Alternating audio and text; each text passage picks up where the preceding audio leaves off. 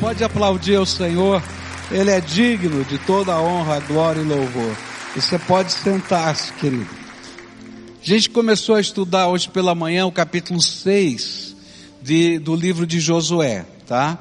E o tema do que a gente está estudando é aprenda a vencer. Fala para quem está perto de você, olha, você precisa aprender a vencer.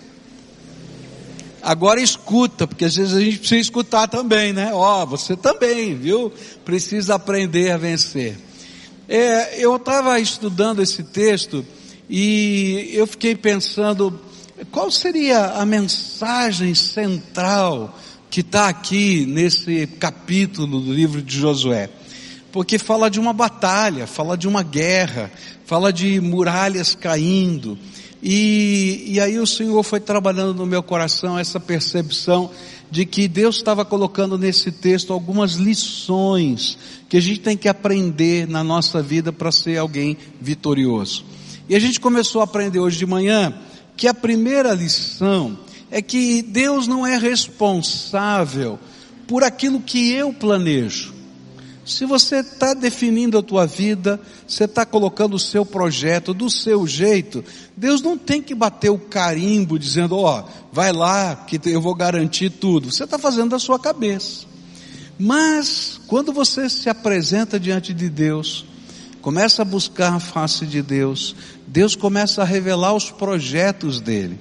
E ele faz promessas para nós. E a vitória nasce nessa visão de uma promessa que Deus está fazendo para a nossa vida. E a gente toma por fé essa promessa, acalenta no coração e vive na fé dessa promessa que Deus está dando. Falei que Deus nos dá promessas gerais. Por exemplo, se você está aqui hoje e um dia já entregou a sua vida a Jesus, é porque você creu numa promessa que vale para todo mundo que todo aquele que crê no Senhor Jesus Cristo, todo aquele que se entrega para Ele, vai ter os seus pecados perdoados, vai receber o Espírito Santo como selo de garantia de que você é propriedade exclusiva de Deus e vai ter certeza da vida eterna, que o céu lhe pertence. E a gente vive a vida cristã debaixo dessa promessa. E eu tomo por fé essa promessa e vivo com ela. Segunda coisa que a gente aprendeu hoje de manhã é que toda vez que a gente estiver nessa rota da vitória, a nossa fé vai ser provada. E o tempo entre a promessa e o cumprimento da promessa é o tempo da prova da nossa fé. E eu disse que muitas vezes, né, na minha vida, eu gostaria que quando Deus fala assim que vai fazer alguma coisa acontecesse imediatamente. Ou até quando eu estou orando, Senhor, podia ser agora, já, desse jeito, não é? Mas nem sempre, eu vou dizer, na maioria das vezes não é assim que funciona na minha vida, não sei na sua, mas na minha vida, não é? E esse tempo entre o falar de Deus no nosso coração e o tempo em que se concretiza aquilo, Deus vai trabalhando a nossa fé. E aí a gente olhou para a estratégia que Deus deu para Josué, né, de fazer ordem unida em volta do, do muro da cidade. E a gente fica pensando, Senhor, vamos conversar, eu tenho uma estratégia melhor. Posso sugerir alguma coisa diferente para o Senhor aqui? Porque fazer ordem unida na frente do, do muro não vai fazer diferença nenhuma. Mas o o que Deus está ensinando para a gente é que não é estratégia, não é o lugar, não é inteligência, não é a capacidade, não é a pessoa, não é o pastor, não é a igreja. Está entendendo? É o Deus Todo-Poderoso que está operando na nossa vida e a gente vai aprender a depender dEle. E aí a nossa fé vai sendo fortalecida. Eu queria continuar agora à noite com uma próxima lição que vai aparecer no versículo 20, diz assim: Assim o povo gritou, e os sacerdotes tocaram as trombetas. Ao ouvir o som da trombeta, o povo gritou com toda a força, e as muralhas ruíram, e o povo subiu à cidade, cada qual em frente de si, e a tomaram. A terceira lição é que toda vitória que Deus nos dá envolve uma missão pessoal e intransferível. Toda vitória vai envolver uma missão pessoal e intransferível. Deus vai dizer para você assim: o impossível eu vou fazer. Essa muralha vai cair. Esse é o papel de Deus. Mas eu quero dizer para você que você vai tomar parte, tanto da muralha caindo, quanto da tomada da cidade. E aí então Deus vai dizer para eles assim: olha, vocês vão marchar seis dias em torno da cidade. No sétimo dia vocês vão marchar sete vezes. E quando chegar na sétima vez do sétimo dia, todos vocês vão gritar. Todas as outras vezes eles não gritaram. E simplesmente os sacerdotes tocavam as suas buzinas, tocavam as suas cornetas. E era só isso que acontecia. Mas nessa sétima vez do sétimo dia, Deus disse: Não, vocês vão participar do processo. E aí eles gritam. E enquanto eles estão gritando com toda a sua força, a muralha cai. E aí o Senhor diz mais: Ok, o impossível eu já fiz caiu a muralha, e eu te convidei a participar comigo. Será que Deus precisava do grito do povo? Mas se eles não gritassem, não teria caído a muralha. É, porque Deus queria que nós e eles se envolvessem nos processos da graça dele. E aí o Senhor vai dizer agora, cada um vai olhar para frente de si. Então você imagina o exército de Israel circundando toda a muralha. E a muralha cai diante dos olhos de cada soldado.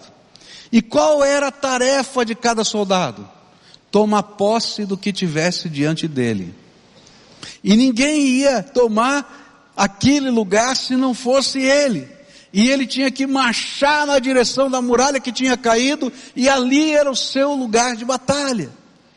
Eu acho tremendo como Deus trabalha isso na nossa vida, porque Deus não precisa de nada. Olha, Deus não precisa de dinheiro, Deus não precisa de sabedoria, Deus não precisa de força, Deus não precisa de inteligência, Deus não precisa de influência. Se Deus quiser fazer sozinho tudo, Ele faz. Mas Ele nos convida, como seus filhos, a participarmos do imponderável da graça dele na nossa vida e na vida dos outros. E é por isso que ele vai dizer, olha, cada um vai conquistar o que tiver diante de si.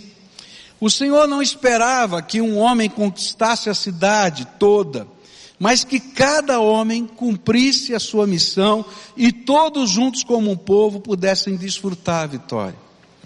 Quando a gente aqui na igreja faz alguns exercícios de fé, a gente faz porque esse é o jeito de Deus. Então, por exemplo, quando eu convidei vocês no começo desse culto a participar do 4K, Deus não precisa de você para fazer nada, mas Ele está te convidando a viver uma experiência extraordinária. Você consegue entender isso? E qual é a minha experiência? Você vai juntar quatro pessoas, cinco pessoas, e vão perguntar, Senhor, o que está diante de nós e que nós não vimos e que o Senhor quer colocar a tua mão? É muito interessante isso, quando a gente começa a orar assim. De vez em quando eu faço isso, começo a andar pela cidade, ou às vezes subo num prédio alto, começo a olhar para a cidade e começo a orar, Senhor, diz para mim o que é que o Senhor está fazendo agora.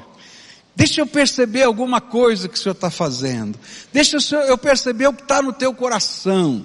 E aí o Senhor começa a ministrar na minha vida. É claro que Ele não me mostra tudo o que Ele está fazendo. Ele é muito maior do que eu mas ele me convida a participar de alguma coisa. E se essa igreja tem tantos ministérios quanto ela tem hoje, é porque Deus está falando no coração de muita gente, não só do pastor. Porque o pastor é pequenininho demais para poder fazer tudo que essa igreja faz. Porque Deus está falando com pessoas, com seres humanos, que estão ouvindo a voz de Deus e estão entrando no que está diante deles. Deus dá um dom e depois ele arde o coração da gente com uma paixão e diz, você faz parte disso. E a gente diz, Senhor, como? De que jeito? Ele diz, entra que eu sou contigo, porque as muralhas vão cair. E essa não é a experiência de Josué, essa é a experiência de todo o povo que está disposto a ouvir a voz de Deus e caminhar. Por isso, todo, toda vitória vai envolver algo que você vai ter que participar. O que é impossível, Deus vai fazer. Mas algumas coisas Ele vai dizer, essa é a sua tarefa. E Ele vai deixar você a ser parte integrante dos milagres. Porque Ele quer que nós sejamos a boca dEle, os pés dEle e as mãos dEle aqui na terra. E é por isso que Ele nos convoca para tomarmos parte na sua missão. E quem se acomoda perde a bênção de ser instrumento do milagre de Deus. Deixa eu contar para você a história de uma família. Essa família estava orando e justamente perguntando Deus, o que que o Senhor tem? O que que o Senhor está fazendo? O que que o Senhor quer que eu faça? E eles estavam lá no seu momento de oração, ele, o marido e a esposa orando, e Deus começou a mostrar um amigo deles. E eles entenderam que eles deveriam orar pelo amigo. E começaram a interceder por esse amigo, interceder por esse amigo, e, e orar pela esposa dele. Mas eles não sabiam de nada do que estava acontecendo na vida deles. Simplesmente sentiram o movimento do Espírito de orar. E começaram a orar. Um dia eles estavam fazendo a sua compra de mês, lá no mercado, e o marido olhou para a esposa, a esposa olhou para o marido, e disse assim: Sabe de uma coisa? Sabe o que eu estou sentindo? Ela falou: Será que é o mesmo que eu estou sentindo? Vamos fazer uma compra de mês para aquele amigo? Aí falou: tudo bem, a gente pode fazer, mas como é que ele vai receber essa compra de mês? Ele pode ficar ofendido com a gente. Aí a mulher olhou para ele e disse assim: Mas você sentiu a mesma coisa que eu senti? Falei: Senti. Então vamos fazer. E se ele não quiser, a gente dá para outra pessoa. Falou: Tá bom. Então fizeram a compra de mês, separaram a dele, né, da família e, e fizeram a compra igualzinha que tinham feito para ele, para outra pessoa. Aí chegaram na porta da casa daquela pessoa com o coração relutante. Assim, e agora? O que a gente faz? Bom, a gente veio até aqui, então vamos falar com eles. Aí tocaram a campainha, veio lá o amigo, ô oh, fulano, tudo bem, tudo bem e tal. Aí disse assim, olha, eu eu estou aqui porque eu e minha esposa sentimos uma coisa. Talvez você fique chateado com a gente, talvez não receba bem, e, mas é que foi um sentimento, a gente estava no mercado, a gente fez essa compra aqui, e, e nós sentimos que era para você. E de repente aquele homem começou a chorar naquela porta. Chamou a mulher dele para vir para fora. Começaram a juntar as compras. Falou, vem aqui que eu quero te mostrar e abriu as, os armários da casa, e abriu a geladeira da casa, e não tinha nada na casa. E ninguém sabia da privação que eles estavam fazendo. E ele disse assim: Deus mandou você aqui. Há coisas na vitória que Deus manda só para nós. É só para nós. É aquilo que Deus estava dizendo para o povo. Você está vendo a muralha? Eu vou derrubar a muralha. Eu vou derrubar a muralha. Mas o que tiver diante de você é tua missão. E antes de derrubar a muralha, você vai gritar. Porque o milagre também vai acontecer enquanto você está gritando. E ele está dizendo: olha, nós somos participantes do processo da vitória.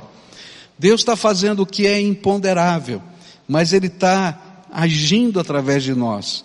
E isso é um mover do seu espírito. E ele nos convida a participar justamente do que ele colocou diante de nós.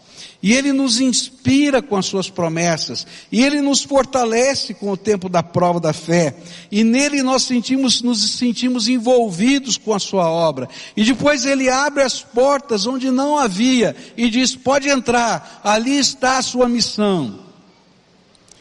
E a minha pergunta para você é, se Deus trabalha assim e você está na rota da vitória, qual é a porta que Deus abriu só para você? Hum. Deus, você acredita que Deus trabalha desse jeito? Então qual é a porta que ele abriu só para você, que está diante de você? Sabe qual é o grande problema? É que às vezes a gente está orando nos processos de Deus, a gente está sendo provado nesse tempo e a gente não enxerga que Deus já abriu alguma porta diante de nós. Talvez não seja a vitória da terra prometida inteira, porque aquela era a primeira cidade. Mas Deus estava dizendo: entra por essa porta que eu abri agora. E faz o que eu estou mandando agora. Porque se a gente não aprender a fazer o que Deus está mandando agora, a gente não chega no final da vitória. Porque isso é um processo de aprendizado na nossa vida. Então a minha pergunta é: Identifica diante de você o que Deus está abrindo diante dos seus olhos. O que, que Ele está dizendo? Pode vir comigo. E entra com coragem. Pede para o Senhor abrir os seus olhos. Uma das coisas que eu tenho aprendido na minha vida é que o inimigo gosta de colocar vendas para que nós não enxerguemos as portas abertas diante de nós hoje. E sabe como é que ele trabalha com colocando vendas em nós? Quando a gente só olha para o umbigo da gente. Só pensa na desgraça da gente, no problema da gente, na angústia da gente, no medo da gente, no que as pessoas fizeram de errado com a gente. Querido, quando a gente faz isso, a gente não enxerga mais nada, só, só se enxerga. E Deus diz assim, filho, eu sei de tudo isso, vou tratar. Mas enquanto isso, anda comigo, porque você é meu servo. E sabe, quando a gente começa a andar, essas coisas se transformam em coisas tão pequeninas. Sabe por quê? Porque a gente vai vendo o poder de Deus agindo na nossa fraqueza. E Deus está refazendo a obra. E eu estou tomando posse de alguma coisinha, que às vezes é um sinal pequenininho de algo maior que Deus vai fazer na tua história. Segunda lição que eu queria dar agora à noite para você. Vai aparecer nos versículos 22 e 23, onde a Bíblia diz assim: E então Josué disse aos dois homens que espiaram a terra: Entrem na casa da prostituta e tirem-na de lá com tudo o que ela tiver, como vocês juraram a ela. E então os jovens, os espias, entraram e retiraram Raabe, o seu pai, a sua mãe, os seus irmãos e tudo que ela possuía, e tiraram também toda a sua parentela e os acamparam fora do arraial de Israel. Outra lição interessante é que a missão nem sempre é só para o cumprimento das promessas de Deus feitas a nós. Mas nós somos instrumentos de Deus para cumprimento das promessas que Deus deu a outras pessoas. Os espias estiveram naquela terra e eles foram salvos por essa mulher chamada Raabe. Raabe abrigou os espiões lá no terraço de cima da sua casa, cobriu com parte da colheita, de tal maneira que os soldados olharam e não enxergaram os espiões que estavam lá debaixo da colheita estava secando no eirado daquela casa. E quando eles foram sair, ela disse assim: Olha, eu sei que Deus vai entregar toda essa terra para vocês. Porque é impossível ouvir o que Deus está fazendo na história de vocês e não entender que o único Deus que existe é o seu Deus. Mas quando vocês entrarem nessa cidade, lembrem-se de mim. Lembrem-se da minha família. E aí aqueles homens olharam para ela e disseram assim: Ok, você vai colocar um fio vermelho colocado na janela da sua casa. E esse fio vai ficar marcando a sua casa. E toda a sua família não saia de dentro da casa. Se vocês saírem de dentro da casa, eu não sou responsável por vocês. Mas se vocês fizerem isso, nós garantimos, nós prometemos, nós juramos que vocês serão salvos. E eu fico pensando que coisa tremenda é que há uma similaridade muito grande entre o que os espias falaram para aquela mulher e o que Jesus ensinou para a gente sobre salvação. O Senhor disse para a gente que se a gente crê em Jesus Cristo como o único e suficiente Salvador, se a gente colocar a nossa vida na mão dele e se comprometer com essa fé, a viver debaixo dessa fé, ele mesmo vai perdoar os nossos pecados, vai nos selar com o Espírito Santo e vai nos dar a vida eterna. Não é a mesma coisa que ele fez com Raabe? Olha, você creu na, em quem eu sou. Você vai colocar uma marca vermelha do lado de fora. Lembra do sangue de Jesus que nos purifica de todo pecado? Está lá marcando a nossa vida. O Espírito Santo selo. E ele vai dizer: não saia dessa casa, ou seja, permaneça fiel até a morte e dar-te-ei a coroa da vida. Se você abandonar esse caminho, não sou responsável por você. O que eu quero é que você me sirva de todo o seu coração. E aí então chega o momento da guerra. A muralha está caindo. E aí acontece o primeiro milagre. A casa de Raabe estava em cima da muralha. E sabe qual foi a única parte da muralha que não caiu? Onde Raabe estava, onde tinha aquele fio vermelho. E quem foi que destruiu a muralha? Foram os soldados? Foi Deus. Será que o fio vermelho faria diferença? Só na jornada da fé porque a gente vive pela fé e pela obediência. Ela colocou ali e o Senhor disse, está aqui. Na Páscoa não foi a mesma coisa dos judeus? Pintou o umbral da porta com o sangue do cordeiro. E assim é na nossa vida. A gente vive por fé e obediência. Mas quando eles estavam entrando na terra, Josué falou para os espiões, olha, vocês vão invadir. E vocês vão invadir no lugar em que vocês estiverem, como qualquer outro. Mas quando vocês estiverem lá dentro, corram para a casa daquela mulher e salvem todos quantos estão lá. E aí aqueles homens, eles invadem no lugar à frente deles. E o invadir no lugar à frente deles era conquistar para eles a terra prometida. Mas o Senhor diz: não é só para você não. Agora vai para a casa de Raabe. Corre lá e salva toda aquela família. E olha que coisa diferente. Ninguém pôde levar nada daquela cidade. Nem prata, nem ouro, nada, nada, porque era consagrado ao Senhor. Sabe quem foi a única pessoa que pôde tirar tudo que tinha da cidade? Rabi.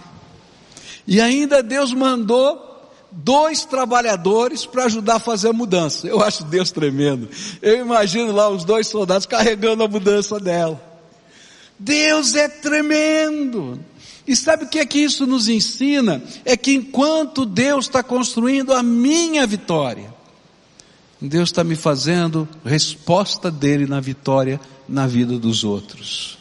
E enquanto eu entro pela porta que ele abriu para mim, ele diz: vai lá e abençoa outros.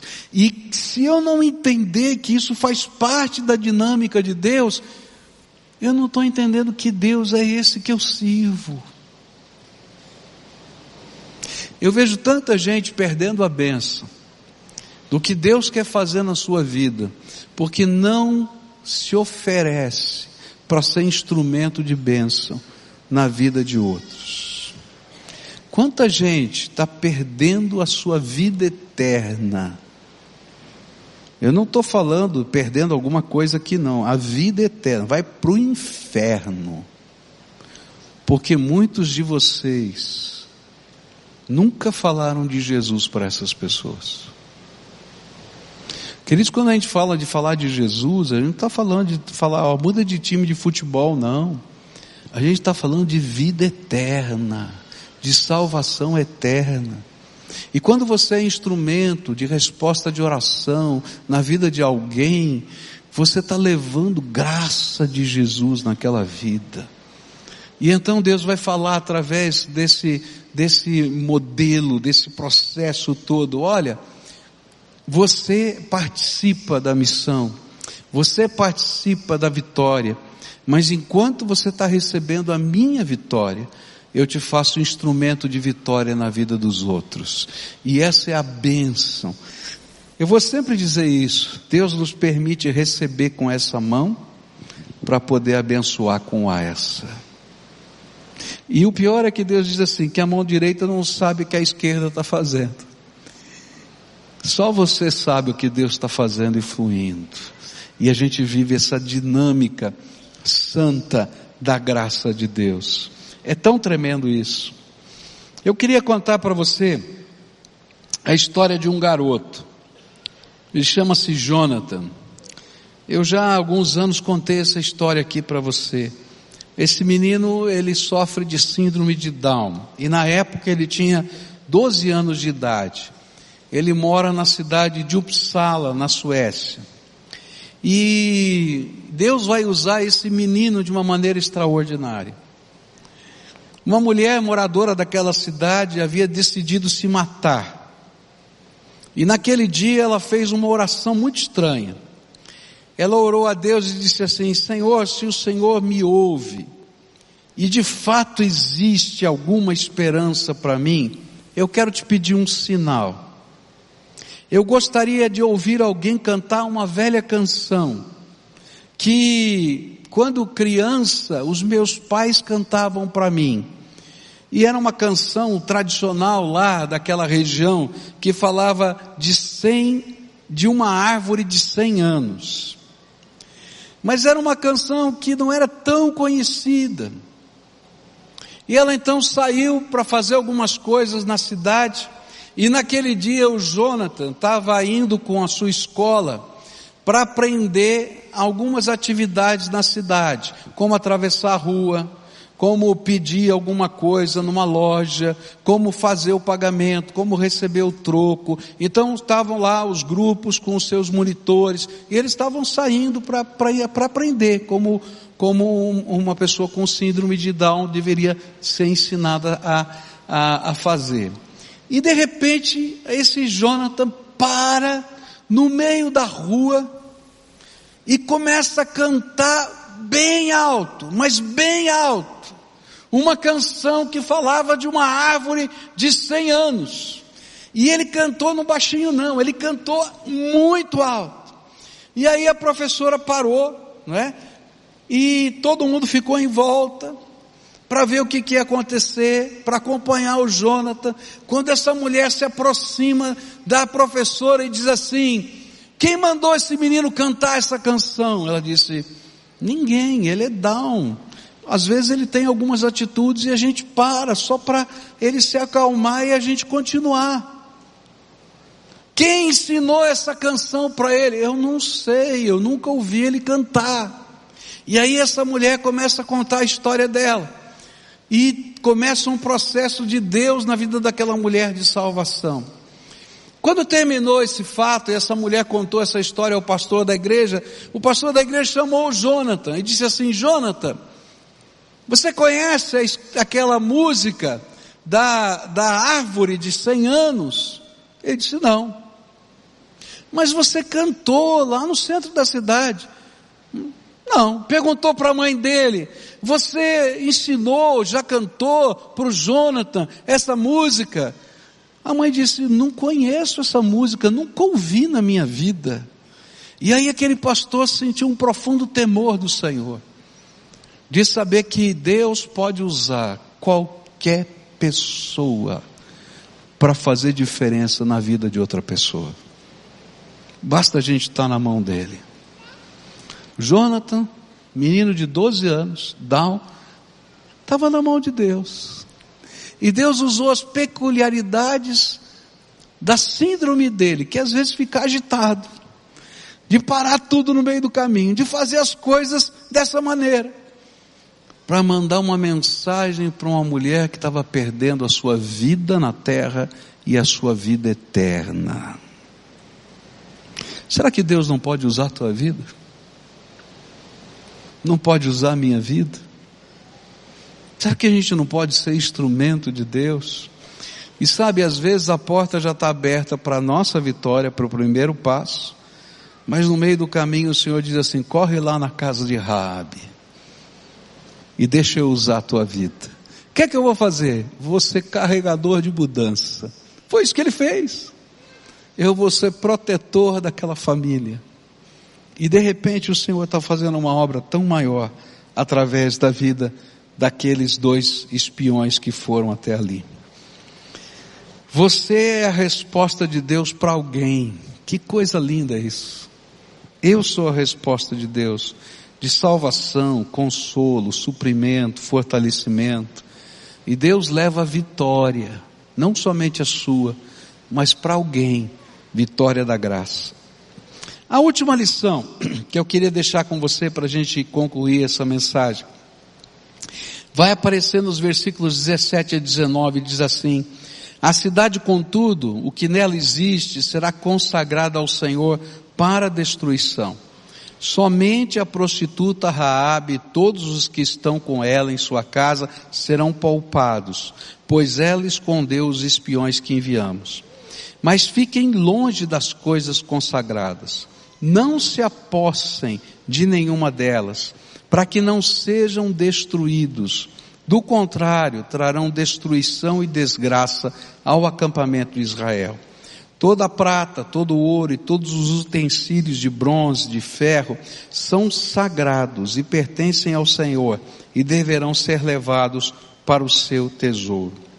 A última lição desse texto nos mostra que para ser vitorioso, que o fato de ser vitorioso não é garantia de que continuaremos a ter vitórias.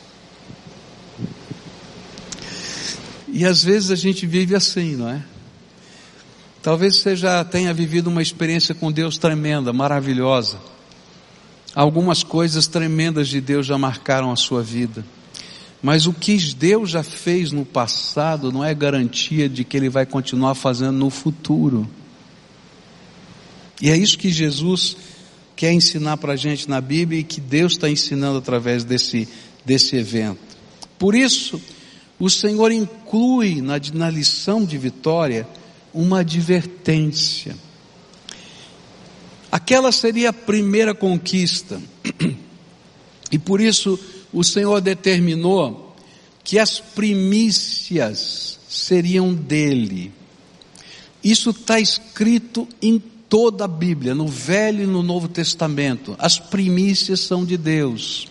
O primeiro fruto da terra, o primeiro animal que nascia no campo de uma é, determinada é, é, fêmea, enfim, tudo que fosse primeiro pertencia a Deus. Por quê?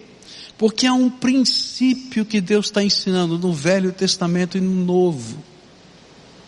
Buscai primeiro o reino de Deus e a sua justiça e todas as outras coisas vos serão acrescentadas. Qual é a lição básica que o Senhor está ensinando na nossa jornada de fé? Primeiro Deus. Fala para quem está perto de você, olha, primeiro Deus. Agora escuta de alguém, primeiro Deus. E aí então, na primeira batalha, Deus faz algo diferente. Naquele tempo, todo soldado ele tinha direito ao despojo de guerra. O que, que era o despojo de guerra? Aquilo que ele conseguisse pegar na batalha era dele, da família dele. Mas o Senhor disse: desse lugar vocês não vão pegar nada, vocês vão queimar tudo. Tudo que for de prata, ouro, ferro e bronze, vocês vão colocar na tesouraria do tabernáculo. E ponto. Porque foi consagrado ao Senhor. Agora a minha pergunta é: Deus estava precisando de alguma coisa? Você acha que Deus precisa de alguma coisa? Deus não precisa de nada. Mas Ele está ensinando um princípio. Qual é o princípio? Já não aprendeu, vou começar o sermão de novo. Qual é o princípio? Ah, vamos falar de novo? Primeiro Deus. Se a gente não aprender esse princípio na nossa vida, a vitória cessa. E olha só, as palavras são muito duras. Quando o Senhor está falando sobre isso, Ele vai dizer assim: olha, é, do contrário, trarão destruição e desgraça ao acampamento de Israel. E se você ler o capítulo 7 do livro de Josué, você vai ver que essa desgraça entrou lá. Entrou. Agora havia uma outra razão muito especial para que Deus estivesse fazendo isso. Quando o povo saiu do Egito, eles dedicaram o que haviam recebido dos seus antigos senhores, muito e quase tudo que tinham recebido para a construção do tabernáculo. Quando eles saíram do, do Egito, os egípcios disseram: Olha, leva isso aqui, vai embora, vai embora deram comida, deram joias, deram roupas, foram dando. E eles e foi mandando embora, sai logo, sai logo daqui, porque vocês são desgraça para nós. E quando chegou o momento de construir o tabernáculo, Deus pediu: olha, eu estou precisando de material desse tipo, daquele tipo, de ouro, de prata, tal. E sabe onde é que estava tudo isso? Na mão dos escravos que tinham saído do Egito. Deus já havia provido antes. E também o que, que um escravo no deserto faz com ouro e prata? Faz nada, ele precisa de comida, de água, senão vai morrer. E aí então eles doaram para isso. Mas durante os 40 anos o povo foi sustentado pelo Senhor. Eles não tinham produção e não sabiam dedicar ao Senhor os seus bens. Ainda que Moisés tivesse ensinado a doutrina do dízimo, das primícias, não tinha ainda. Porque essa era a primeira vez que essa geração poderia dedicar algo ao Senhor. E então era importante que eles entendessem como o Senhor leva a sério ser o primeiro nas nossas vidas. E o que a Bíblia vai ensinar é que não colocar o Senhor em primeiro lugar nas nossas vidas tem consequências. Impede que sejamos vitoriosos no nosso viver. Por isso, essa advertência é tão forte. Fiquem longe das coisas consagradas. Não se aposte de nenhuma delas, para que não sejam destruídos. Do contrário, trarão destruição e desgraça ao acampamento de Israel. Por isso eles estavam precisando aprender e entender que quando desobedecemos ao Senhor e tentamos viver do nosso jeito, construímos desgraça na nossa vida. Sabe como é que você pode construir desgraça? Vive do teu jeito. Deixa de, deixa de colocar o Senhor em primeiro lugar na tua vida. Agora, quando você coloca o Senhor em primeiro lugar, o Senhor promete que Deus vai abençoar a tua vida. Ele promete que vai abençoar as tuas mãos, vai abençoar a tua mente, vai abençoar a tua família. Eu não estou falando que você vai ficar rico, não, está entendendo? Deus nunca prometeu isso para ninguém.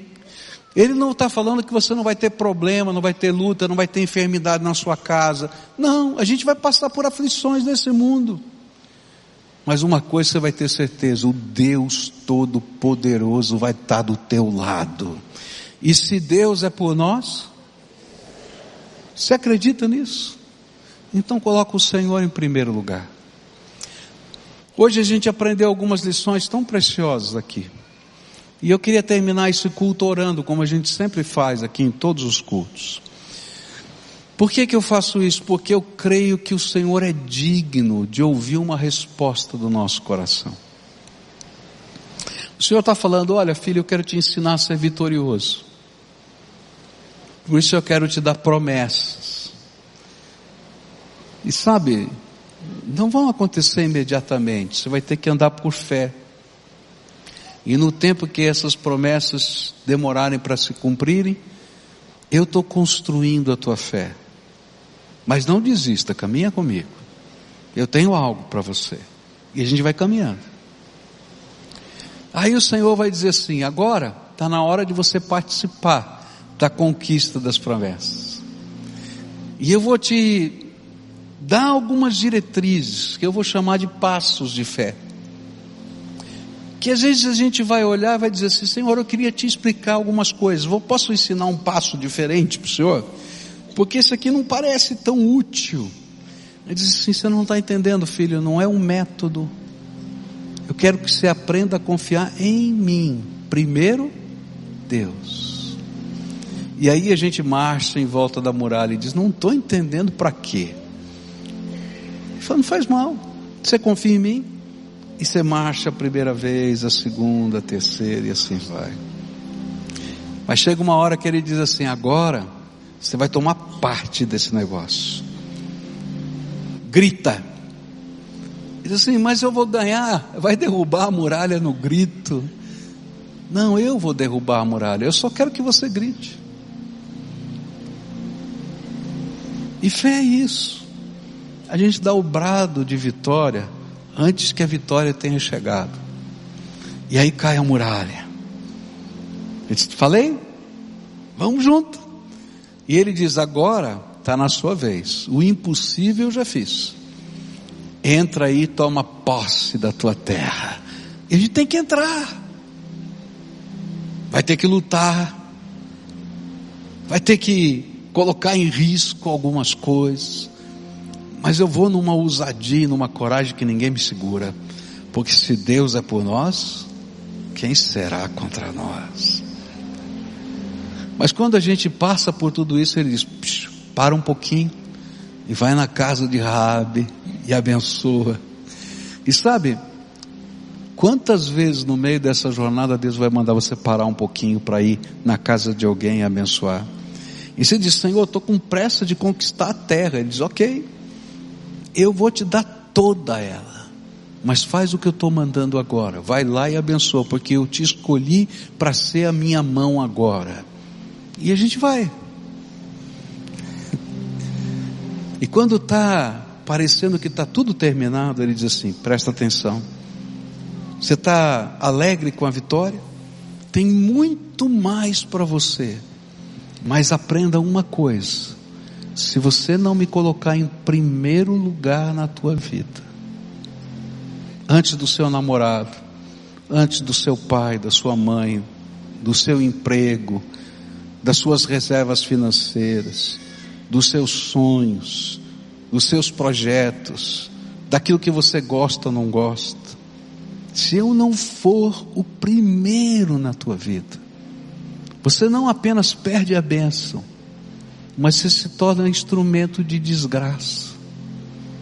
Você já viu gente que chega em casa e vive essa vida tão conturbada e toda a família sofre por causa disso? É pai, é mãe, irmão, marido, esposa, filho, está todo mundo sofrendo. E o Senhor diz: aprende a lição e me coloca em primeiro lugar na vida, senão não vai sobrar nada. sabe o que é bom? É que se isso um dia aconteceu com você, ainda tem esperança. Porque se você se arrepender dos seus pecados e começar de novo, como o filho pródigo fez, o Pai vai te receber de braços abertos e vai colocar o selo dele de novo sobre a tua vida. Então nessa noite eu quero orar por você. Quero orar por pessoas que estão numa jornada da vitória, mas quem sabe, por alguma razão, tiraram o Senhor do primeiro lugar. E aí não dá certo, sabe, queridos? Não funciona. E hoje eu quero convidar você a colocar o Senhor em primeiro lugar na tua vida. Todas as áreas da vida. No seu casamento, no seu trabalho, na sua vida emocional, na sua vida financeira, porque o primeiro lugar não é o dízimo, o primeiro lugar é Deus. Você está entendendo? É Deus. E todas as outras coisas são fáceis, porque Ele é o primeiro na nossa vida. Então, pessoas que estão vivendo essa luta no coração, e que o Espírito está aplicando na alma, Sabe, quando a gente fala aqui, o Espírito aplica a palavra no coração das pessoas. E você sabe que é com você. Quem está do teu lado não sabe nada, mas você sabe. eu vou convidar você para vir aqui na frente para a gente orar junto. E você vai ter a primeira grande tentação. É dizer, pastor, ok, já entendi, mas eu vou fazer do meu jeito. do teu jeito você está fazendo a vida inteira. Para de fazer do teu jeito. Agora está na hora de fazer do jeito de Deus. E esse não é uma prova para Deus, é uma prova para você. Você está disposto a fazer do jeito de Deus? Começa agora. Porque se você não começar na igreja, num culto, depois de ser tocado pelo Espírito, sabe quando você vai começar? Nunca, então não se engana. Então você vai hoje se render e deixar o Senhor ser o primeiro na tua vida. Se há pessoas a quem o Espírito Santo está falando, vai saindo do seu lugar porque eu quero orar por você agora. Vai saindo agora, em nome de Jesus. Levanta daí e vem para cá. Se tiver uma família que está sentindo o toque do Espírito, vem para cá, quero orar com você. O Senhor tocou meu coração, eu ouvi a voz do Espírito, eu quero responder à voz do Espírito. Vem aqui, eu vou orar, crendo que o Deus Todo-Poderoso vai iniciar uma jornada nova na tua vida. Jornada da graça, da graça dele na tua vida, viu? E a gente vai estar orando juntos. E o Senhor, que nos faz vitorioso, vai ouvir essa oração e vai nos abençoar. É Ele, não sou eu, não é essa igreja, não é nada, é só o Senhor que faz. É só o Senhor, só Ele, só Ele tem poder de fazer isso na nossa vida. Então vem para cá. Se o Espírito de Deus está tocando o seu coração e é sincero na sua alma o que você está colocando aqui, tá? Ô oh, benção, tá? Pode vir, em nome de Jesus. Louvado seja Deus pela tua vida, querido. Louvado seja Deus pela tua vida porque há coisas tremendas que Ele vai fazer. Vem um pouquinho mais para frente aqui, que eles tem gente querendo chegar e eu queria acolher essas pessoas. Isso, pode vir isso. E a gente vai orar juntos aqui, né? Qual é a lição principal de hoje? Primeiro Deus. Deus em primeiro lugar. Primeiro Deus. Essa é a lição. Ah, pastor, não lembro que o senhor pregou. Você lembra disso? Esse é o sentido. Vou me colocar nas tuas mãos e o Senhor vai vir em primeiro lugar, do teu jeito, a tua palavra, a tua sabedoria. E talvez nesse processo Deus vai dizer para você se tem que fazer alguns consertos. Né? Porque quando a gente faz assim, bagunça tudo. Quando a gente não faz assim, bagunça tudo. E o Senhor vai pegar a gente e vai dizer assim: vamos começar a fazer concertos. E, mas sabe, se a gente fizer concertos sem Ele, a gente se machuca. Mas quando a gente faz os concertos com Ele, a gente leva a bênção para outros. E aí a gente vai caminhar junto com vocês, tá? Quero dizer para você o seguinte: é, há algumas coisas na nossa vida que a gente precisa ter de ter algumas pessoas do nosso lado que são como padrinhos, conselheiros, que possam ajudar a gente no processo, especialmente se você tiver que fazer concertos na vida tá?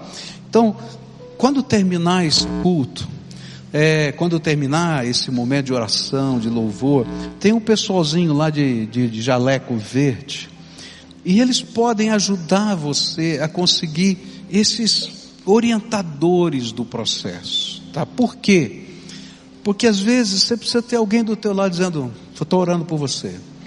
Às vezes, por exemplo, você tem uma conversa muito complicada para ter com a tua esposa. E aí você vai ser chamado junto com ela para conversarem, com alguém te orientando, debaixo de oração, de unção do Espírito, para você não fazer isso sozinho. Às vezes você está ligado a algum vício, você precisa de uma libertação. Então tem alguém que vai te ajudar no processo, tá? Primeiro Deus. Mas Deus vai usar, lembra aqueles lá que vão correndo na casa de Raabe para ser carregador de mudança. Quem Deus vai mandar é um carregador de mudança, porque a obra é dele. A muralha na casa de Raabe não ruiu. O Senhor já começou, mas Ele manda o carregador de mudança na nossa casa. E Deus está levantando no meio do seu povo gente assim. E vou dizer, sabe o que é legal? É que hoje você precisa de um carregador de mudança do teu lado. Mas amanhã Deus vai te levantar para ser carregador de mudança de alguém. E essa é a dinâmica do reino de Deus, tá bom? Então vamos orar? Então, primeira parte da oração é a sua confissão. Onde você deixou Deus de lado? Em segundo lugar, terceiro, quarto. Confessa isso. Senhor, isso tem sido a minha luta na minha alma. Eu confesso que já até tentei, mas na verdade, na verdade, tenho falhado. Mas eu estou aqui hoje, Pai, porque eu quero começar de novo, segundo a tua graça e no poder do teu Espírito. Sabe o que o Senhor vai falar para você agora? E eu acho tremendo. Ele vai dizer assim: Você é meu filho amado, em quem eu tenho alegria. É isso que ele está falando para você. Está nas Escrituras. Sabe o que ele está falando? O sangue de Jesus, o Filho do Deus vivo, te purifica de todo o pecado. Tem um monte de coisa aí falando na tua mente. Escuta a voz do Espírito. Eu vou colocar o meu Espírito Santo no coração de você. E vou colocar a minha marca, propriedade exclusiva de Jesus Cristo. Estende as suas mãos assim. Pode estender as duas, as mãos assim, tá? O Senhor vai ungir essas mãos. Agora, Ele vai ungir essas mãos. Para que elas sejam abençoadas. O óleo da unção está sendo derramado do céu. E você vai ser um abençoado de Deus. Ungido de Deus nessa terra. É assim que funciona. Mas eu, desse jeito, é. Porque quando a gente decide colocar primeiro Deus, se precisar derrubar muralhas, Ele vai derrubar na nossa vida. Tá bom? Vamos orar junto agora. Agora quero orar por você. Senhor, as mãos desse teu povo estão tá estendidas agora, estão estendidas agora diante do Senhor. E eu quero te pedir agora, Pai, começa a ungir esses teus filhinhos agora. Coloca o óleo do teu espírito sobre eles. Ó oh, Pai, alguns precisam ser curados do seu coração. E eu quero te pedir, Senhor, nessa hora, vem com teu Espírito Santo e começa a fazer algo novo na vida deles, algo impossível da gente explicar. Começa, Senhor, a derramar da tua esperança, da visão de um futuro melhor que só o Senhor pode dar, da certeza de que eles podem caminhar com o Senhor ao longo da vida. Eu quero te pedir, Pai, que não apenas as mãos deles sejam ungidas, mas a vida deles. Ó oh, Pai, alguns trazem consigo um passado. Ó oh, Pai, eu não quero pensar no passado, porque o Senhor nos promete um futuro melhor. Então agora pela fé eu quero olhar para o futuro que o Senhor vai dar para eles, Senhor. E a tua palavra diz, Senhor, que o Senhor bem sabe o futuro que o Senhor tem preparado para cada um deles. O Senhor quer dar para eles, Senhor, um futuro e uma esperança. Então, Senhor, agora começa a derramar sobre eles o futuro e a esperança. Que as muralhas intransponíveis caiam. E que o Senhor diga: pode gritar, porque eu vou derramar agora a minha bênção. E depois, Senhor, tu possas dizer: entra para conquistar o teu lugar na terra que eu preparei para você. Ó oh, Pai, abençoa. Ó oh, Pai, eu queria ouvir o testemunho desse povo depois, Senhor, que eles possam mandar os vídeos para a gente mostrar aqui no telão, dos milagres que o Senhor faz. E que eles falem isso espontaneamente, não com que, com outro objetivo a não ser que o Senhor seja glorificado e que pessoas possam crer no imponderável do Senhor. E que nós, como igreja, possamos celebrar Jesus, aquele que faz as coisas tremendas da nossa vida. Abençoa esse teu povo, abençoa esse teu povo, abençoa, Pai, em nome de Jesus, e seja o Rei, o Senhor, o dono do coração deles. É aquilo que eu oro em nome de Jesus. Amém, amém. Agora todo o povo de Deus de pé, dá a mão para quem está perto de você agora, não sai não.